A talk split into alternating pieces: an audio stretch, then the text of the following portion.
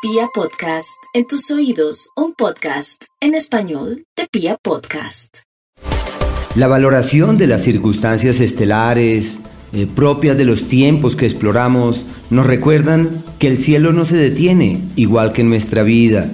Así que debemos disponernos a pasar las páginas de las cosas que ya no son, a declinar a lo que no es y a levantar la mirada hacia un nuevo horizonte, hacia un nuevo camino. Tener en cuenta las estrellas y contemplar la situación estelar en el día a día nos hace ver que somos seres cósmicos y que el cielo no se detiene. Así que tenemos dos posibilidades, seguir atascados en el pasado o simplemente levantar la mirada hacia un nuevo horizonte, llenarnos de nuevos argumentos y conocer ese escenario hacia el cual vamos caminando.